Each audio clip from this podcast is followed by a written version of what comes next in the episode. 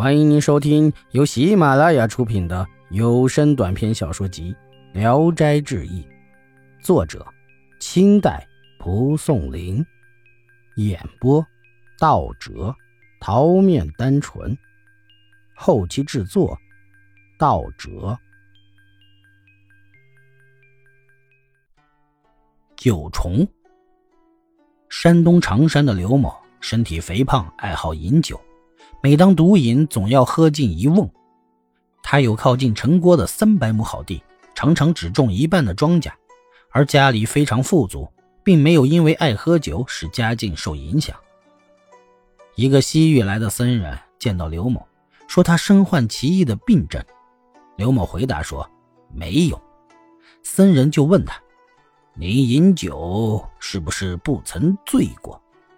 刘某说：“是的。”僧人说：“这时肚子里有九虫。”刘某非常惊讶，便求他医治。僧人说：“很容易。”刘某就问道：“需要用什么药？”僧人说：“什么药都不需要，只是让他在太阳底下俯卧，绑住手足，离头半尺多的地方放置一盆好酒。”过了一会儿，刘某感到又热又渴，非常想饮酒。鼻子里闻到酒的香味儿，馋火往上烧，而苦于喝不到酒。忽然觉得咽喉中猛然发痒，哇的一下吐出了一个东西，直落到酒盆里。解开手足一看，一条红肉三寸多长，像鱿鱼一样蠕动着，嘴眼俱全。刘某很惊骇地向僧人致谢，拿银子来报答他。僧人不收，只是请求要这个酒虫。刘某就问他。做什么用？僧人回答说：“它是酒之精，瓮中盛上水，把虫子放进去搅拌，就成了好酒。”刘某让僧人实验，果然是这样。刘某从此厌恶酒，如同仇人，身体渐渐的瘦下去，家境也日渐贫困，最后竟然连饭都吃不上了。易史是说，每天喝一担酒，并不会损失他的财富。每天连一斗酒都不喝，反而更加贫穷。人的饮食难道都是有定数的吗？有人说，这九重是刘某的福星，而不是刘某的病根。那个僧人只是想要得到那个九重而欺骗了他，是这样吗？不是这样吗？周深，周深是淄川县县令的募兵。县令因公外出，夫人徐氏很早就有去泰山朝拜碧霞元君的心愿。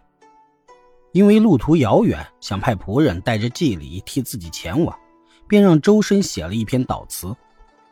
周深做了篇骈体文，历述徐生生平，文中很多地方颇为淫荡不公。其中有句话说：“栽般养满县之花，偏连断袖，至甲骨弥山之草。”唯爱于桃，这两句意思是讽喻县令偏爱男色，这是诉说徐夫人的愤慨。像这样的句子还有很多。脱稿后拿给同事林生看，林生见文章太轻辱，亵渎神灵，劝告他不要用。周深不听，还是将悼词交给了仆人，带去了泰山。此后不长时间，周深在县衙中暴毙身亡。仆人也跟着死了，徐夫人生产后也得病去世，人们还没感到有什么奇怪的。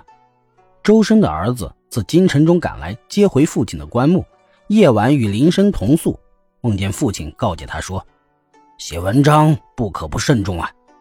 我没有听从林君的劝告，以淫荡之词招致神灵发怒，不光丢了自己的命，还连累了徐夫人和焚烧悼词的仆人。”恐怕我在阴间里还免不了受罚。醒后，他惊异地告诉林深，林深也做了同样的梦，便将他父亲写悼词的一事告诉了他。周深的儿子不禁为之悚然戒惧。本集演播到此结束，谢谢大家的收听，喜欢请点赞、评论、订阅一下。